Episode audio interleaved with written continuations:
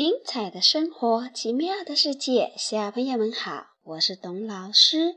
你们准备好听故事了吗？我已经准备好了。今天晚上，董老师给你们讲的故事叫《小鸭子过河》。小鸭子不是会游泳吗？它过河还能遇到什么困难呀？不要着急哦，我们来听听今天晚上的故事就知道啦。嗯嗯嗯嗯嗯嗯哎，是谁在河边哭呀？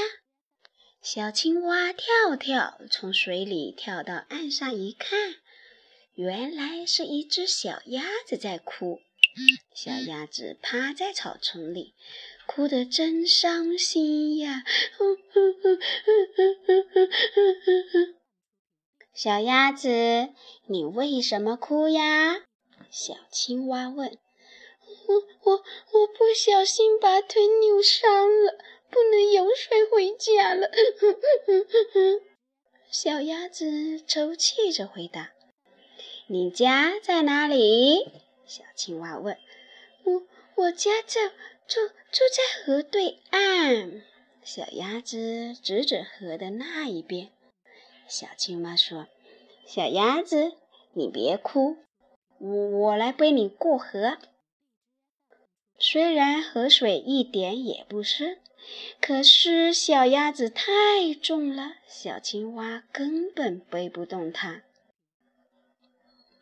小象来了，小青蛙请它用长鼻子搭一座桥，可是河太宽了，小象的长鼻子伸得老长老长，还是伸不到对岸去。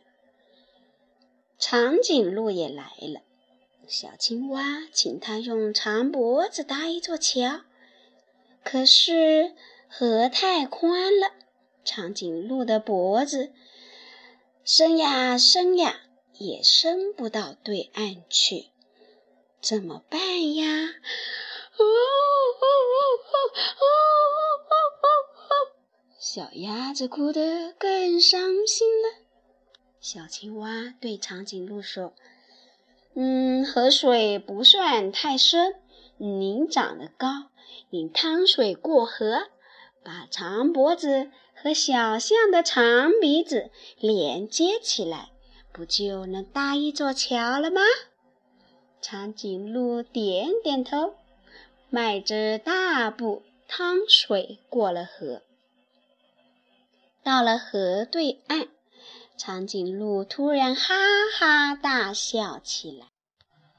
河的这边，小象扬起长鼻子，也哈哈大笑起来。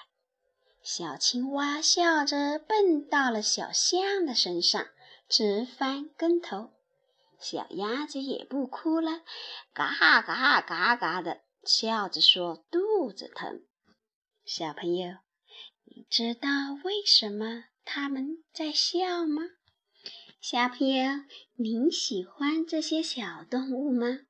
故事里的小青蛙、小象和长颈鹿都是热心肠，他们非常愿意帮助小鸭子过河。可是，他们开始都没有好好动脑筋，所以我们在做事之前一定要动动脑筋。好好想一想，要不也会像他们一样闹出笑话的哦。好了，小朋友，今天晚上的故事就讲到这里，晚安。